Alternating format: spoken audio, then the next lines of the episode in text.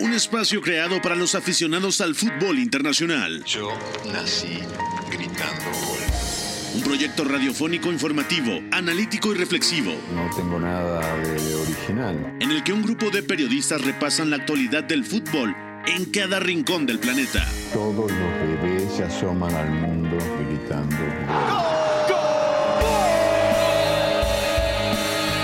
Y como todos, quise ser jugador de fútbol. He sido el peor pata de palo que se ha visto en los campitos de mi país. Arranca Catenacho W, la casa del fútbol internacional.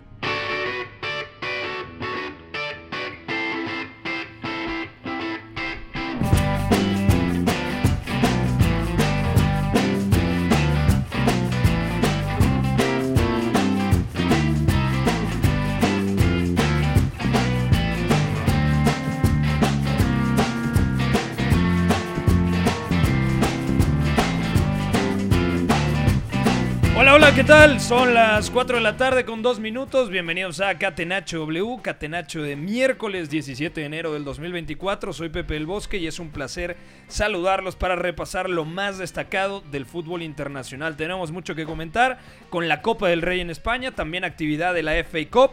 Por supuesto, también hubo Copa Africana de Naciones, únicamente dos partidos el día de hoy. Marruecos derrotó a Tanzania. Platicaremos de la principal candidata a ganar esta Copa Africana de Naciones y también hay algunas noticias importantes en la Serie A italiana con el despido el día de ayer de José Mourinho de la Roma. Saludo a Beto González, hoy iba a decir cabina a tope, pero yo creo que históricamente nunca había entrado tanta gente a esta cabina. Alrededor de 115 personas. De, de acuerdo, hay un público que está enardecido. Te saludo, Pepe, con gusto a todos los compañeros, a toda la gente que nos escucha. Hay público. Y hay público en la Copa Africana, hay- hay público en la Copa del Rey, sigue el Girón adelante, en fin, hay mucho que platicar. Yo todavía no me repongo del despido de José Mourinho, ¿eh? Sí, Estoy mal. De acuerdo. También está Memo Navarro para platicar de la FA Cup. Eh, yo estoy en contra de que se jueguen tantos partidos, como le llaman el replay. El replay, sí. a, a mí me desespera muchísimo porque desgasta al futbolista, ¿no? Son es acumular partidos por acumular. ¿No sería más sencillo directo a penalties y ya no te involucras en el tema del desgaste de futbolistas, sobre todo en los equipos que por ahí juegan Conference League, juegan Europa League, juegan obviamente Champions League? Sí, es un tema complicado, Pepe. Saludos para todos los que nos escuchan. Un gusto estar por acá. Se ha hablado ya en repetidas ocasiones, sobre todo a partir de la pandemia, donde sí se suspendió el, el replay, eh, de poder quitar esta, esta ronda extra. Sin embargo, es una de las más grandes tradiciones de la FA Cup que desde que inició en 1888 se juega el replay. Entonces Claro. lo quieren mantener al máximo, pero ya están listos los emparejamientos eh, para la ronda 4 con el Tottenham contra Manchester City como principal platillo. Un poquito más de practicidad en detrimento del tradicionalismo. Sí, porque aparte Inglaterra.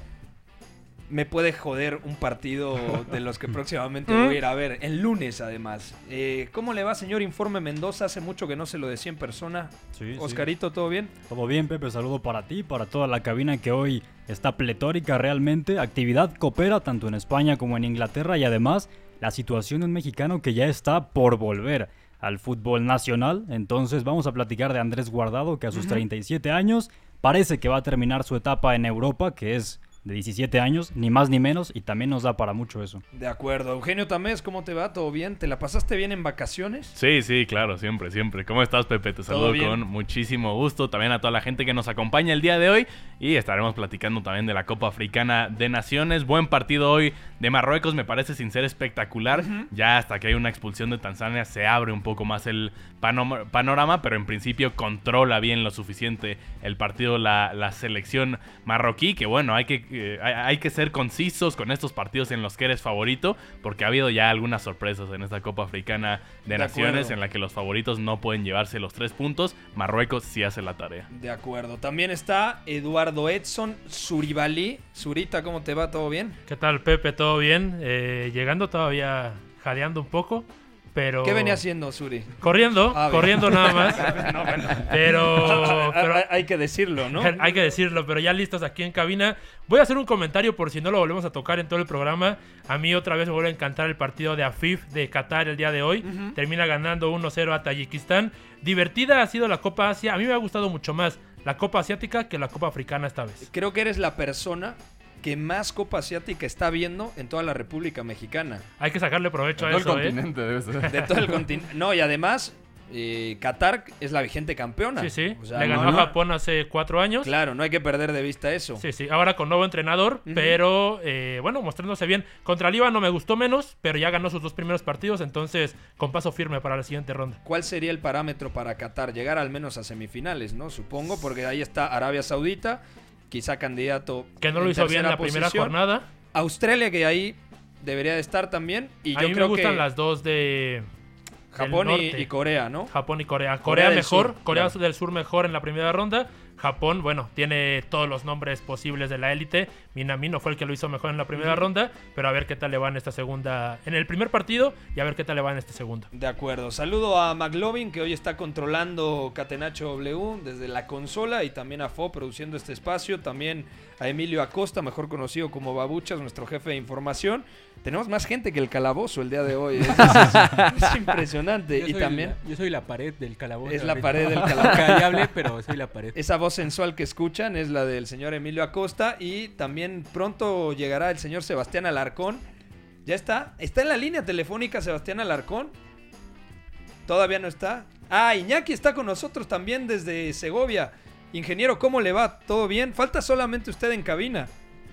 Eh, El catenacho de las telecomunicaciones, parece esto eh, las chicas del cable, que se estilaba aquí cuando eh, se inauguraron los teléfonos en España.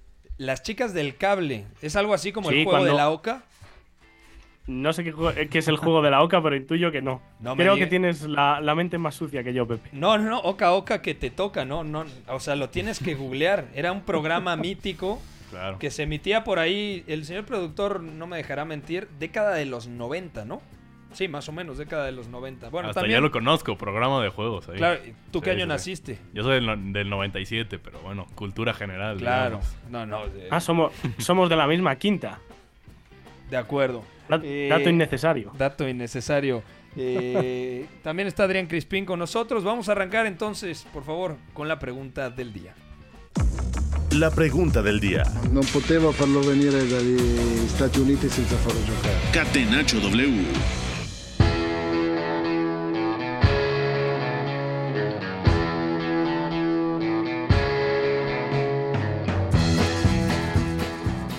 Hoy que somos 274 personas aquí en la cabina, les pido que la intervención no sea tan extensa. Voy a comenzar contigo, Eduardo Zurita, que quizá eres la persona que de los aquí presentes sigue con mayor frecuencia a la selección mexicana. Pero Andrés Guardado a día de hoy ya no está en la selección. Un referente, un futbolista que lleva mucho tiempo en el viejo continente y que está próximo, según reportes, a firmar con el club León, lo cual sería una tremenda noticia, un gran bombazo, pero por donde ha pasado lo ha hecho bien y hoy en día en el Betis, bueno, viene de dar una gran exhibición el fin de semana eh, al lado de Marc Roca en el centro del campo de- del equipo del ingeniero Pellegrini. ¿Dónde ponemos a Andrés Guardado en la escala del fútbol mexicano de futbolistas de nuestro país que han ido al viejo continente, Suri? A mí me parece que tiene que estar dentro del top 5. para mí hay cuatro claros. Hugo, Chicharito, Márquez. Rafael Márquez y Carlos Vela. Y después, por longevidad, porque muchos lo hicieron, pero en una, dos, tres temporadas sí. Guardado lo ha hecho en 15, está Andrés Guardado. Andrés Guardado es el futbolista mexicano con más partidos en el viejo continente en la historia, por delante de Hugo Sánchez y de Rafael Márquez. ¿Dónde lo pones tú, Beto González? Igual, el top 5. Ordenarlos ya sería un poco más. Eh, Ordenarlos, a ver, el 1 es Hugo y el 2 Sí, es Rafa. O sea, yo, yo- Claro, yo- claro, yo o sea, creo que no hay Hernández discusión. tercero. Después de los después de los dos primeros es cuestión de gustos, pero lo de Andrés, sobre todo por la consistencia y además por la adaptación en su juego, que es muy importante. de O sea, acuerdo. llegó como un carrilero, llegó como un volante después y luego terminó siendo el mediocentro de un PSV que dirigía Philippe Cocu. Y eso es, es por Philippe Cocu, más allá del rol que tiene Miguel Herrera. Entonces, top 5 sin duda. Memo Navarro, eh, decías Chicharito, tercera posición Sí. por delante de Andrés. Sí, sí, yo lo tengo más claro con Andrés Guardado. Para mí es el eh, cuarto mexicano en la historia con mejor carrera en Europa. Ujú. Todavía eh, superando a, a Carlos Vela. Y, y comparto lo que dice Beto en cuanto a la evolución futbolística que tuvo. Yo también quiero centrarme en el cariño, en lo que causó en los clubes donde pasó, desde el Deportivo La Coruña, donde De fue acuerdo. muy, muy seguido, con recepciones bastante emotivas. También su partida lo fue. Eh, después lo que vimos en Eindhoven, el cariño de la gente, incluso cuando eh, nació su hijo, cómo la gente se le entregó como un eh, máximo ídolo. Y ahora en el Real Betis. Y no hay que olvidar, yo tengo una postal que se me ha quedado muy grabada. Y es después de ganar la Copa del Rey con el Real Betis, que tampoco es cosa menor. Claro. eh, entra en el pasillo en el Camp Nou como capitán. Sí. Vamos a ver cuántos han eh, podido vivir algo así en Europa. Me parece que la carrera de Guardado ha sido excepcional. Para ti, Oscar, también, también. top 5, sin duda, ¿no? Top 5 sin duda y comparto lo de Memo de ponerlo en cuarto lugar. Y me gustaría enfocarme en dos cuestiones puntuales de guardado. Una es el bicampeonato En el con pelo. el PSV. Muy característico, claro. Que Con tienen el, el mismo look, ¿no? O el- Sí. la Sí, misma aunque calidad de- después- de, rulo. Después se lo cortó precisamente en el PSV. Yo lo pondría, eso, precisamente el bicampeonato con Philippe Cocu entre 2014 y 2016. Incluso hubo un tiempo en donde los interiores eran Guardado y Gini Wijnaldum. Ujú. Una dupla muy interesante y luego también... Luego se convierte en el medio centro. En el medio centro, exactamente. E incluso juega Champions. Y por supuesto es el capitán del Betis ahora mismo, que eso, incluso Pellegrini lo decía en unas declaraciones, es el líder moral del equipo. Es, eh, digamos, Eugenio Tamés tomó el testigo, ¿no? De lo que dejó Joaquín, no tanto en lo futbolístico, porque era otra demarcación, la del Sí. extremo o media punta eh, andaluz.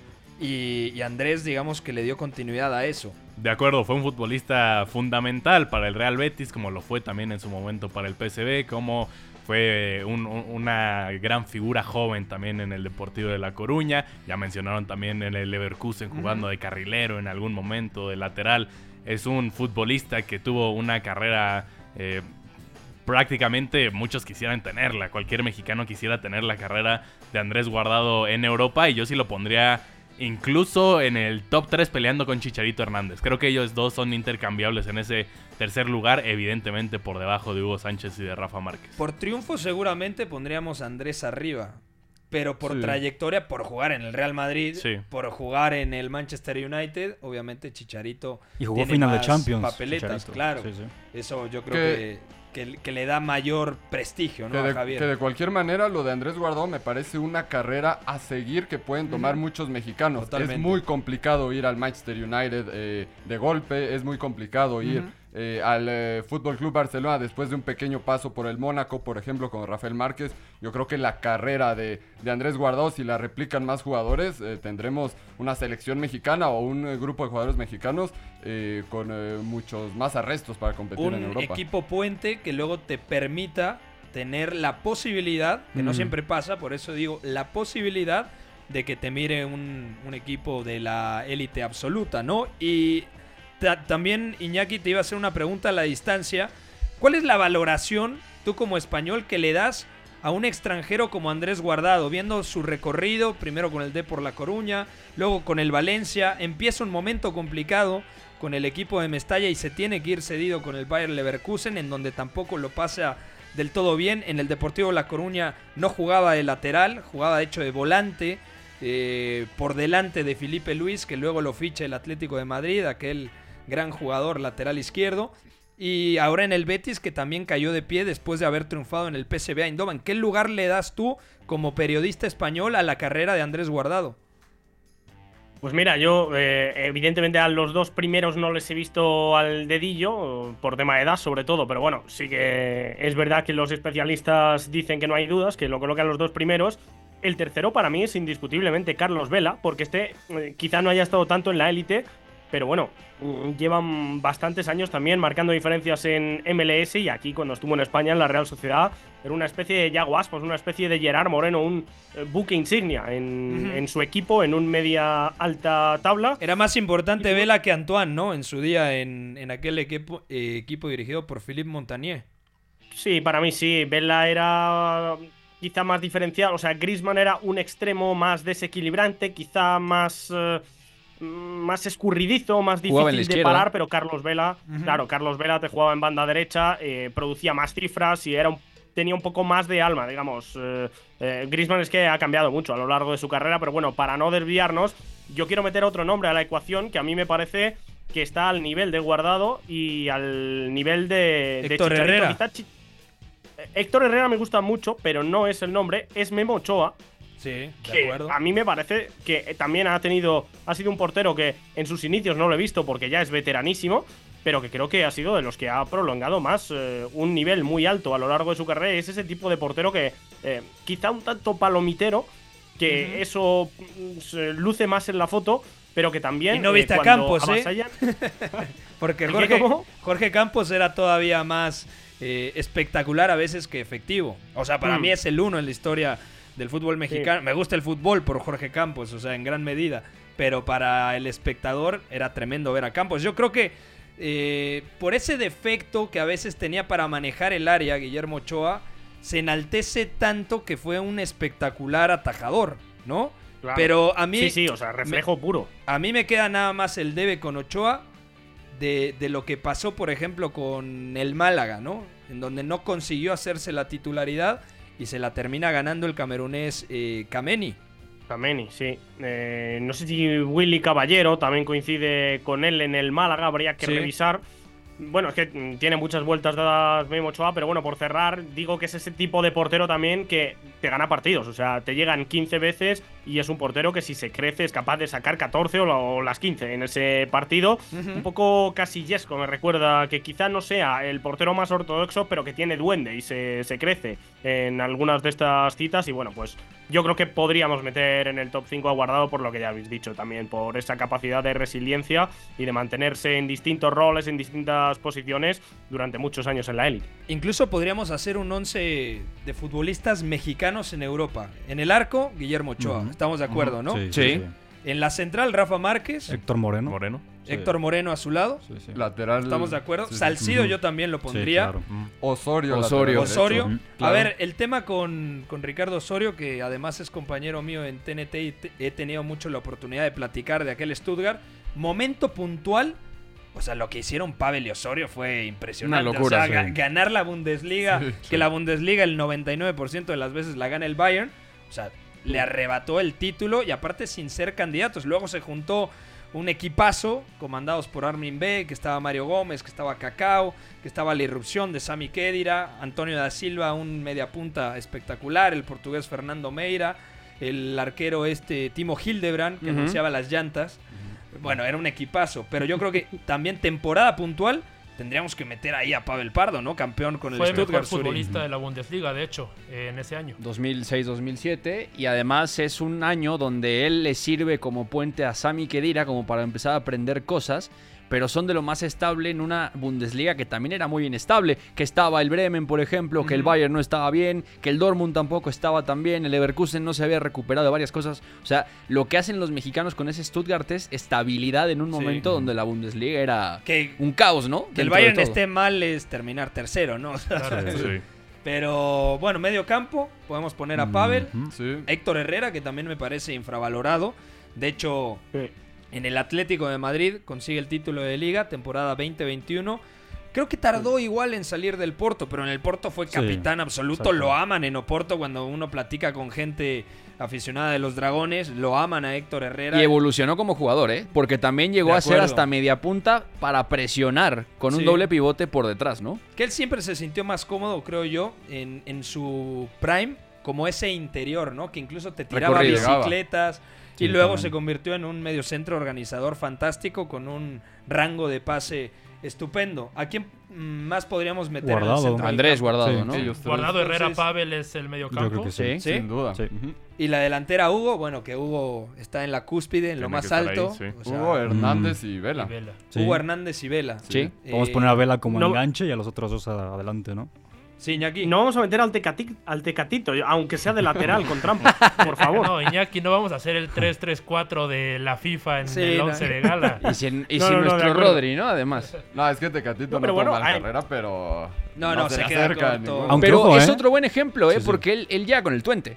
Al final del día, o sea, es, otro caso que, exactamente, otro caso que quisieras ver para saber cómo tomar decisiones y luego, más allá del rendimiento, ir a los lugares correctos, ¿no? Que eso es lo más importante. Incluso el Tecatito llegó a ser el mejor jugador del año en Portugal Sí. con el Porto. Claro. Y hasta jugó de lateral sí. derecho. Otro que también sí, sí, sí. evolucionó, ¿eh? En Sí, ciertas no, cosas. Tuvo, tuvo momentos altos. eh, muy eh, altos, sí. Jesús Manuel. ¿no? Imaginen al Tecatito, ahora que se estila mucho esto de jugar lateral por dentro, mm, quizá mm, 10 años, si hubiera nacido 10 años después, hubiera encajado en un equipo hegemónico por, por rol. Es que yo creo que es un corte de futbolista que muy pocas veces hemo- hemos visto en el fútbol mexicano. ¿A qué me refiero con esto? Hay Sí. algunos que condicionan a través de la arrancada, del cambio de ritmo o el cambio de dirección. El Tecatito Corona es un gambeteador puro. Sí, o sea, es regate. regate en corto a partir de la habilidad, no tanto de la explosividad. ¿no? Hay un gol contra Totalmente. Jamaica, si no me equivoco, en 2015 Copa Oro que se lleva a 3-4 y, y fue para mí el Contra máximo momento. Venezuela. En Copa América, ¿no? Venezuela, Venezuela. ¿cierto? Sí, sí, sí. Y, y yo pensaba que Tecatito iba a ser más de eso, ¿no? Porque tenía la habilidad para llevarse a 3-4, cosa que casi nadie en el fútbol mexicano tiene.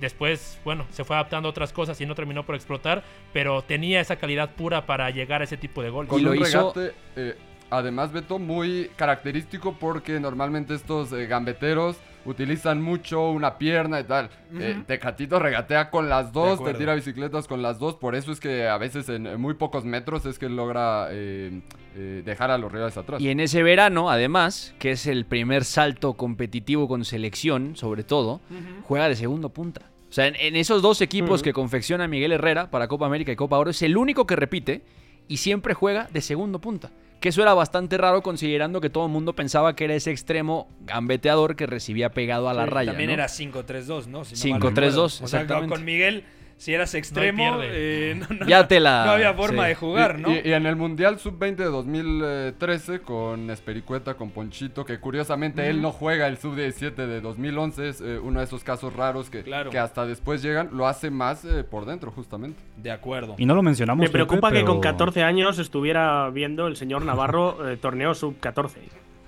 de acuerdo. No, que no lo mencionamos, pero la carrera de Miguel Ayun en Europa a mí me parece muy destacable. Sí. Mm. Eh, con el Atalanta, con el Porto creo que fue su pico más alto. Oh, y con el Atalanta Sevilla. fue pis y corre, realmente. Sí, Salió del sí. Veracruz. Hubo, Exacto. hubo con una el Porto mejor. en la que hace 18 asistencias, siendo lateral en el Porto. Sí, y se quedó ahí coincide- en el top de los en Ajá. toda Están Europa. infravalorando Exacto. a alguien, Almaza Rodríguez, ¿eh? El Maza también. Sí, claro. Bueno, el Maza podría entrar en la conversación y, y sí. y bueno, ahí también tendrías que recorrer a Rafa en algún momento, porque Rafa también jugó de mediocentro en Barcelona, que era lo menos habitual, pero lo llegó a hacer, etcétera, ¿no? De acuerdo. Bueno, hay muchos futbolistas mexicanos que puntualmente tuvieron por lo menos seis meses a muy buen nivel. Sí. Jonathan Dos Santos en el Villarreal, Oh, sí. que ni siquiera jugaba en doble pivote porque era 4-4-2 marcado. Volante Volante en derecha. era... Impresionante. mm, Bueno, Giovanni Dos Santos tuvo varios de esos, claro, seis meses. en el Racing, En de Mallorca, Santander, en en Mallorca, Villarreal. En Villarreal también tuvo buenos momentos. Sí, sí. La carrera más rara, ¿no? Empezando prácticamente sí. al revés de lo Al que revés. normalmente lo harías, ¿no? De acuerdo. La irrupción de Gio mm, no se ha visto mucho en el Barça. O sea, Boyan, eh, quizá Ansu Fati, que son otros dos jugadores que mm, Jeffren. uno ya se ha quedado por el camino y otro un poco. Yo a Jeffrey no le pondría tan arriba, pero, o sea, a nivel de, de que te salga un atacante con tanto hype, yo creo que después de Messi podemos colocar a Gio en ese, en ese segundo escalón. Claro, y además como se parecía a Ronaldinho, porque te hacía jueguitos sí, con la pelota, etcétera, eh, era un poco la comparativa. Pero bueno, a, a- a veces hay futbolistas que están mal asesorados o que toman malas O decisiones. que se parecía mucho a Ronaldinho, ¿no? Demasiado en muchos aspectos. también.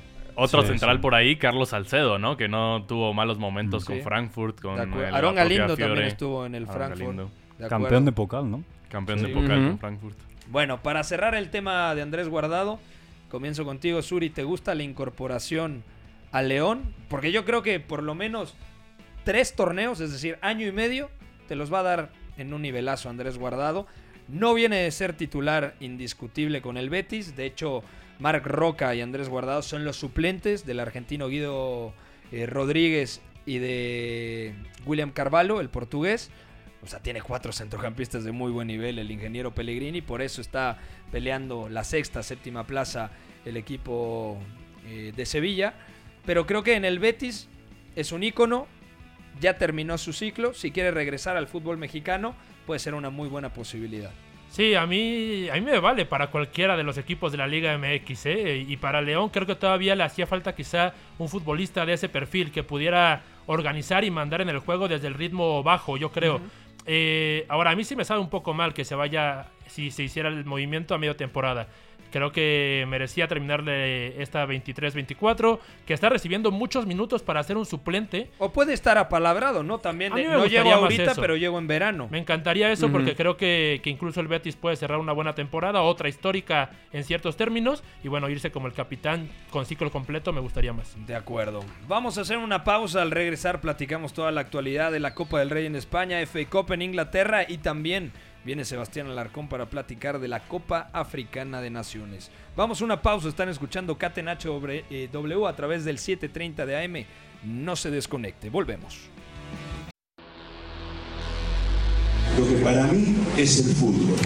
Éramos todos muy amigos, nos gustaba jugar juntos, la pasábamos bien reunidos, intentábamos hacerlo lo mejor posible, atacar mucho, mucho y luego recuperarla con la ilusión de volver a atacar. Hasta el Yogo Bonito supo rendirse ante una estrategia invencible. Catenacho W, la casa del fútbol internacional.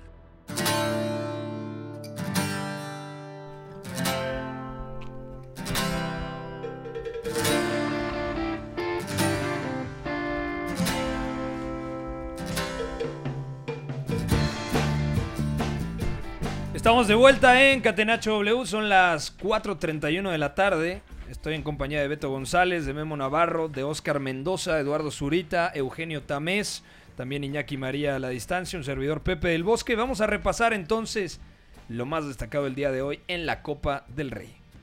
La Liga, Pone el balón en bandeja de plata. ¡Gol! Marca el Atlético de Madrid. Sociedad ilimitada. Catenacho W. Copa del Rey, Resultados en la Copa del Rey, el Valencia ha caído. Ojo con esto, ¿eh? Porque además el, recibimiento fue espectacular en Mestalla. Ha caído 1 a 3 ante el Celta de Vigo. eh, con anotaciones del norteamericano de la Torre. Luego Dubicas en doble ocasión. Termina ganando 1 a 3, repito, el equipo gallego. Y la Real Sociedad, que necesitaba ganar para retomar confianza, ha derrotado en Pamplona 0-2 a Osasuna con anotaciones de Mikel Oyarzábal desde los 11 pasos y ya en el cierre de partido Mikel Merino. El equipo navarro se quedó con un hombre menos por la expulsión de Catena y además por ahí del minuto 70 el Girona sigue ganando 3 a 1 al Rayo Vallecano con un pletórico Iñaki Navarro, Cristian Estuani. Iñaki Navarro, ¿eh? Iñaki. ¿Cómo, cómo, cómo? Iñaki, de- que- Iñaki Peña. eh, Iñaki que sí Peña existe, te iba a ¿no? decir. No, no, eh, me quedé con lo de Navarro. Iñaki, eh, con un pletórico Estuani, perdona. Sí, que pletórico Stuani y pletórico Portu, que es el que fuerza un penalti y da dos asistencias. eh, dos jugadores que estaban aportando, sobre todo Stuani desde el banquillo, pero que hoy han sido titulares en un Girona con bastantes rotaciones. El Rayo también ha rotado prácticamente a todo el equipo. Y bueno, pues estos dos eran, eh, recordemos, en el Girona de Machín, el que asciende por primera vez en la historia a Primera División, la doble punta mm, que, mm, que comandaba aquel equipo que fue revelación en su primera temporada y que después acabó descendiendo mm, con una buena puntuación, no sé, por ahí de 38 puntos. No sueles descender en esas circunstancias, pero acabó cayendo. Y bueno, pues hoy eh, sin Artem Dovic, eh, sin Iván Martín, que suelen ser los que juegan de media punta y de delantero centro, pues estos dos han sido los que han resuelto el partido en la primera parte. No ha sido un trámite, tampoco la segunda ha tenido el rayo eh, algo de empuje, ha tenido aproximaciones, pero bueno, realmente eh, podemos hablar de victoria solvente para, para el Girona en este tercer partido. Y en general podemos hablar de que en esta Copa del Rey, quitando el Villarreal, quizá, y eso que está haciendo una mala temporada de momento, eh, todos los a, priori candidatos avanzan ronda. De acuerdo. Y también en el otro partido que comentábamos, Oscar Mendoza, la Real Sociedad ha derrotado 0-2 a Osasuna. Victoria de confianza porque, ojo, los últimos partidos de la Real Sociedad no han sido positivos y le ha costado marcar constantemente al equipo de Imanol Alguacil. Me parece Sí. que eh, más allá de la derrota ante el Athletic Club de Bilbao, recientemente en el Derby Vasco, y habían derrotado al Málaga, luego empate contra Alavés, empate contra el Cádiz, empate contra el Betis, y si nos vamos más para atrás, eh, empate también ante el Inter de Milán. Es decir, un equipo que juega muy bien, pero muchas veces no logra traducir ese buen nivel de juego en resultados, porque a veces también le falta contundencia. Sin duda le falta gol a la Real de Alguacil, porque desde ese empate contra el Inter de Milán fueron tres empates consecutivos a cero, luego contra el Alavés tuvo que igualarlo con un gol eh, sobre la bocina, después victoria por la mínima contra el Málaga y esa derrota en el derby contra el Athletic dejó sensaciones muy negativas. Realmente es cierto que no estaba Alex Remiro, pero ahora esta victoria en Copa representa mucho por lo mismo y además con ausencias delicadas. Por ejemplo, no estuvo Subimendi como titular, Claro. Taque Kubo está en la Copa Asiática e importante también que Imanol Alguacil cambió el dibujo porque no era un 4-2-3-1, era un Ujú. 4-3-3, ahora con Andrés Silva en punta y Mikel Oyarzábal, que lo habíamos visto jugar mucho precisamente en el centro del ataque, ahora jugando por derecha, que creo que es donde se siente más cómodo y por eso mismo creo que la Real eh, recupera sensaciones además contra un Osasuna que venía de jugar la Supercopa. De acuerdo, se ha confirmado también hoy un fichaje de la Real Sociedad, ¿no? El de Geraldo Becker Iñaki, por ahí había leído que eh, había buscado al futbolista del Unión Berlín. Sí, sí, correcto. No sé si es oficial, yo no lo he leído como oficial, pero bueno, eh, estaba eh, creo que en la ciudad, vaya, eh, si no es hoy era mañana, y llega para apuntalar un frente de ataque que esta temporada, desde luego, mm, por lesiones sobre todo, pero bueno, también por eh, la irregularidad de tanto Umar Sadik, que se rompió el cruzado la temporada pasada, y ahora pues es curioso también porque no ha ido, o mejor dicho, sí ha ido a la Copa Africana de Naciones con Nigeria, pero se ha vuelto sin debutar porque a priori estaba lesionado. Y bueno, hoy ha llegado a jugar. No solo ha ido convocado, sino que ha llegado a jugar Umar Sadik. Algo muy extraño lo que ha pasado esta semana con él. Y el otro es Andrés Silva, que bueno, eh, no, ha, no ha debutado hasta prácticamente hace un mes, cosa así. Y está bastante fuera de ritmo competitivo. Andrés Silva, que también hace un par de temporadas, recuerdo, le mantuvo el pulso goleador a no a Lewandowski, que estaba en modo superstar, pero sí a Erling Haaland cuando jugaba en el Borussia Dortmund y a Bud Weghorst, que por aquel entonces estaba en el Wolfsburg. Así que bueno, mm, En tenía grandes 2021, nueves. 28 goles con el La de Frankfurt. sí, la después de la pandemia. Eso es. Tenía grandes nueves, la Real Sociedad, incluso Carlos Fernández, que a mí no me parece un 9 al uso, pero puede llegar a jugar ahí. Tenía grandes nueves, pero la verdad que ninguno ha funcionado. Sobre todo ha jugado Yarzábal en punta esta temporada. Y llega Seraldo Becker, que a mí, para atacar con espacios, eh, para un fútbol de transiciones, me parece ideal, pero creo que el contexto de la Real Sociedad no, no casa demasiado bien con sus mayores virtudes. De acuerdo. Eh, ¿Algo más que quieran agregar de la Copa del Rey? Beto González, la principal sorpresa al momento. Mañana hay dos partidos también. Hay gente que igual está un poco despistada. Barcelona juega contra eh, Unionistas. Unionistas, ¿no? El sí, de equipo Salamanca. de Salamanca y el Atlético de Madrid, partidazo ante el Real Madrid. Sí, de acuerdo. Que también, bueno, el, sorteo beneficia al Barcelona, no beneficia tanto al Real Madrid, que ya se enfrentó al Atlético en, su, en semifinales de la Supercopa.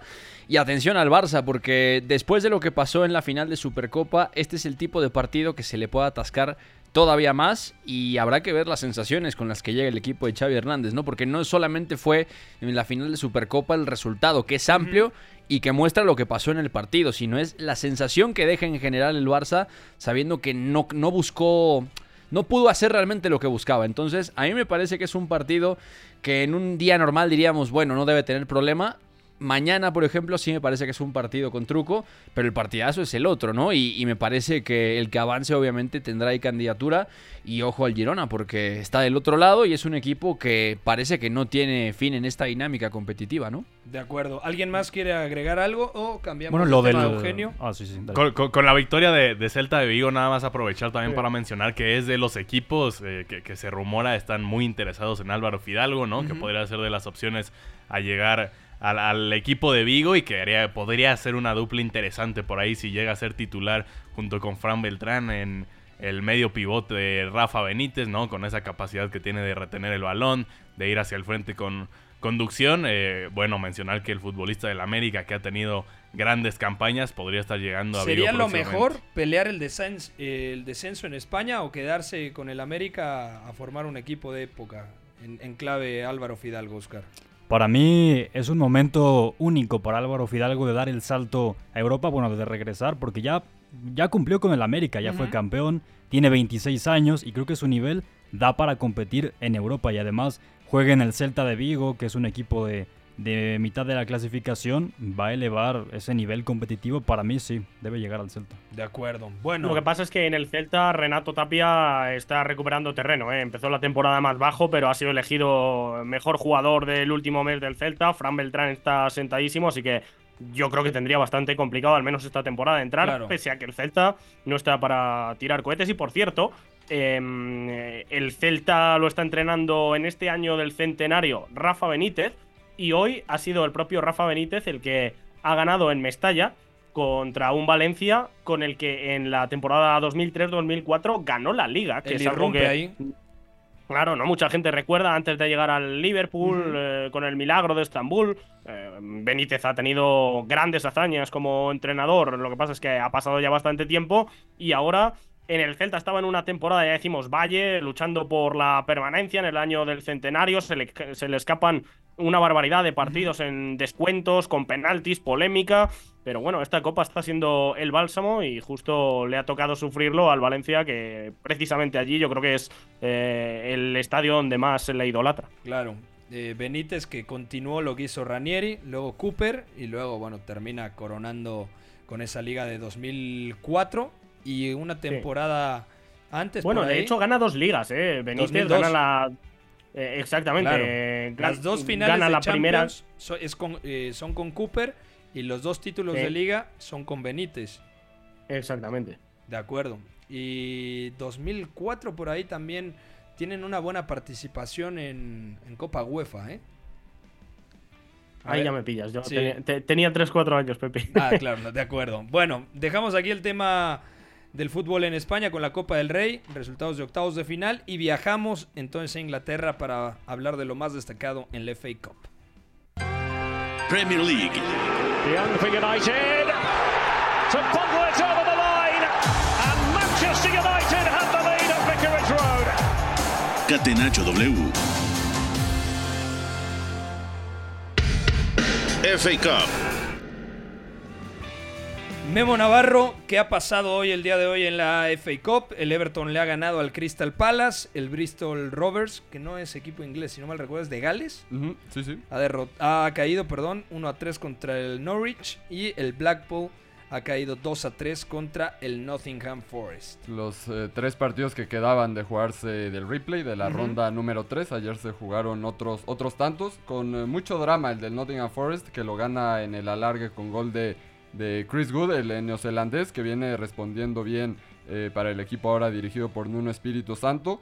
Y que bueno, ya nos queda eh, los enfrentamientos definidos para la ronda número 4, que para que eh, la gente lo tenga un poco más ubicado, siempre lo hacemos porque esto de las rondas puede ser confuso, son los 16 de final. Claro. Hay, hay buenos emparejamientos, por ahí el eh, Chelsea Aston Villa en Stamford Bridge. Partidazo ese, ¿eh? El mejor va a ser el Tottenham Manchester City porque, bueno, eh, los Spurs siempre, siempre se le complican al City a, a- a Pep Guardiola y más porque se juega en el norte de Londres. Fulham Newcastle también tiene buena pinta. También muy bueno. Y bueno, el eh, Manchester United, que yo creo que va a ser eh, uno de sus bálsamos esta temporada, una de sus esperanzas de, de mantenerse competitivos o aspirar a algún trofeo. Visita al Newport de la League 2, de la cuarta división, en un estadio de 7000 espectadores. Entonces, bueno, eh, se mantiene esa.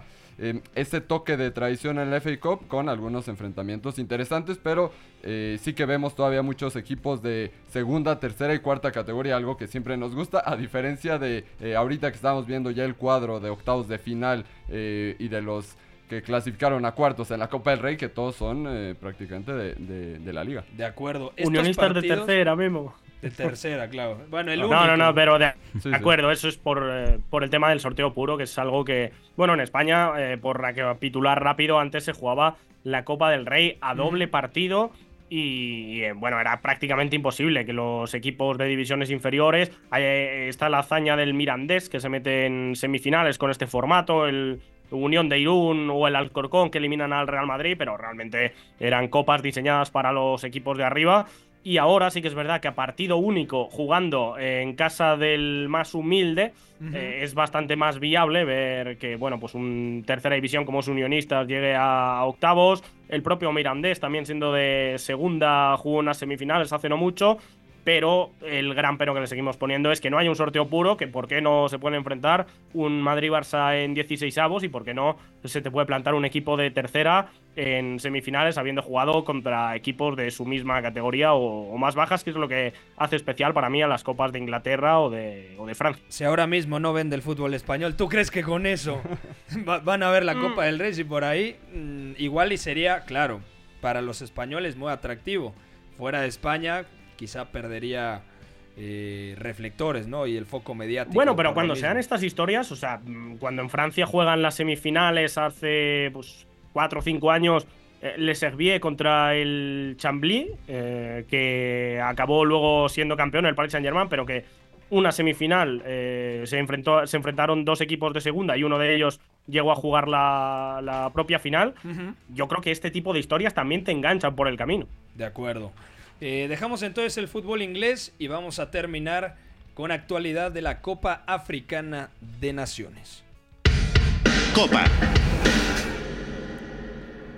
Le damos la bienvenida a Sebastián Alarcón, nuestro geógrafo geopolítico de confianza, amante del fútbol. ¿Cómo estás, Sebas? ¿Todo bien? Muy bien, muchísimas gracias y muy contento de ver a mucha gente aquí. Vienes muy zen, ¿eh? No, muy y muy egipcio, la verdad. Muy egip- ¿Es de Egipto? Sí, es de, de un equipo de Egipto? No, es de la selección de- la selección. ¿De qué año es tu playera? Pues es una selección, ¿cómo decirlo? Es un diseño fantasía. Lo hizo un fan y realmente me gustó mucho porque juega con la historia. Eh, ¿De dónde te la ro- ah, Perdón, ¿dónde la compraste? Eh, por, por internet la conseguí. Ok, muy bien, está muy bonita. Eh, pregunta rápida. Sí. ¿Quiénes son los cinco candidatos a ganar la Copa Africana de Naciones que está siendo todo un problema poder localizar dónde verla? Entonces, Sí, claro. ya sabemos las páginas típicas que no podemos decir el nombre, pero que todo mundo las conoce, en donde puede ver fútbol en directo, porque no hay ninguna cadena que esté emitiendo la Copa Africana de Naciones como en su día la tenía ESPN o la propia eh, Confederación Africana de Naciones a través de su canal de YouTube también soltaba algunos partidos. Dicho esto, la pregunta, ya para cerrar tenemos dos minutos, ¿cuáles son las cinco candidatas principales para ganar esta Copa Africana de Naciones? Para empezar, Marruecos, que nunca había sido favorita y está buscando romper una racha de que no la gana desde 1976. Ujú. ¿A Guinea? No, no tanto. Es- ya es lo que ahorita voy a decir. No, no, Marruecos le ganó a Guinea en 76, sí, sí. Exactamente. Ah, yo te entendí que Guinea, decía otro caballo negro por... ¿Podría ser Guinea caballo negro o no? No, no es como Mali, ¿no? Que Pues tiene más Guinea. Ecuatorial sí, definitivamente. Guinea Ecuatorial sí tiene todo el- lo necesario Empató para contra Nigeria, ojo. Pero es que Nigeria también tiene, o sea, Nigeria, Camerún y Ghana ahorita tienen meses terribles. O sea, con Chris Hutton no están jugando nada bien. Ujú. Peseiro está siendo muy mal, está con las mismas malas sensaciones que despertó con Venezuela. Y Camerún ahorita, este Rigobert Song se está peleando con Andrea Onana. Pero ¿quiénes otros pueden ser, volviendo a tu pregunta? Costa de Marfil definitivamente. Marruecos, que es la anfitriona. Exactamente. Costa, Costa de, de Mar- Marfil. Costa de Marfil que busca redimirse después de su fiasco de 1984 que fueron sede. Me parece que también puede ser Argelia si se, si se conecta, que sí puede ser. Claro. Ahorita empató con, con Angola. Dramático, ¿eh? Debió haber ganado ese partido. Pero es que la, la ventaja de la Copa Africana de Naciones para los amantes del fútbol es que tiene un grado de impre- de incertidumbre mucho Sí. más mucho más grande que, el, que la Copa Asiática. Todavía tiene a, a los viejos lobos de mar, ¿no? Como Belaili.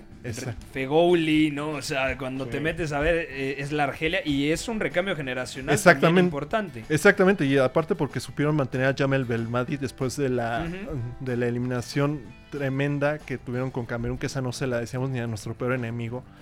¿Quién otro puede ser que me gusta bastante? Egipto, que rescata un empate de milagro contra Mozambique. Y por último, y ya pensándolo bien, Senegal, ¿no? yo creo que entre. Burkina Senegal. Ah, claro. Senegal. Senegal tendría que estar ahí. Sí, ¿no? por supuesto. Y además por ese carisma que tiene con Aliou Cissé y sus rastas. Y yo creo que saldría uno extra entre Burkina Faso y Mali. Que Bien, yo, yo estoy en el barco de Mali. Si quieres subirte, este es el momento. La cosa con Mali es que no se termina de quitar la etiqueta de caballo negro y no se pone la de candidato. Sí, Eso sí, sí. lleva como. Es la Serbia de África. de Somos Copa Africana de humildes, ¿eh? Naciones. Somos humildes los Lleva cinco, de- lleva cinco ediciones de Copa Africana de Naciones donde parece que sí, por fin va a dar el do de pecho y no, se acaba en cuartos de final. Y bueno, eso es lo que yo puedo ver. De acuerdo. Bueno, pueden encontrar una espectacular guía que hizo Sebastián Alarcón, no solamente de la Copa Africana de Naciones, también de la Copa Asiática, disponible en editorialpuscas.com. Ya se nos acabó el tiempo. A nombre de Oscar Mendoza, Sebastián Alarcón, Memo Navarro, Beto González, Eduardo Zurita, Eugenio Tamés, fue en la producción, Emilio Acosta como jefe de información. Soy Pepe del Bosque, nos escuchamos mañana en punto de las 4 de la tarde. Quédense con el Toluca Pumas femenil, ya viene Giancarlo Vital, Liliana Sánchez y Darían Sandoval para platicar todo lo que acontezca en este duelo. Que tengan una buena tarde, disfruten el fútbol a través de W Deportes. Bye bye. Hay una relación entre la práctica del cuerpo que se expresa en las manos y el cerebro, pero el fútbol ha suprimido esto. De modo que se trata fascinantemente de un ejercicio que nos devuelve en el tiempo a lo que fuimos en el origen, pero también una vez que nos aficionamos a este juego, nos regresa a la infancia, al niño que fuimos. Gracias por sintonizar Catenacho W. Entonces el fútbol es en ese sentido una maquinaria para regresar en el tiempo en un doble sentido. Por W Deportes, la frecuencia del fútbol internacional.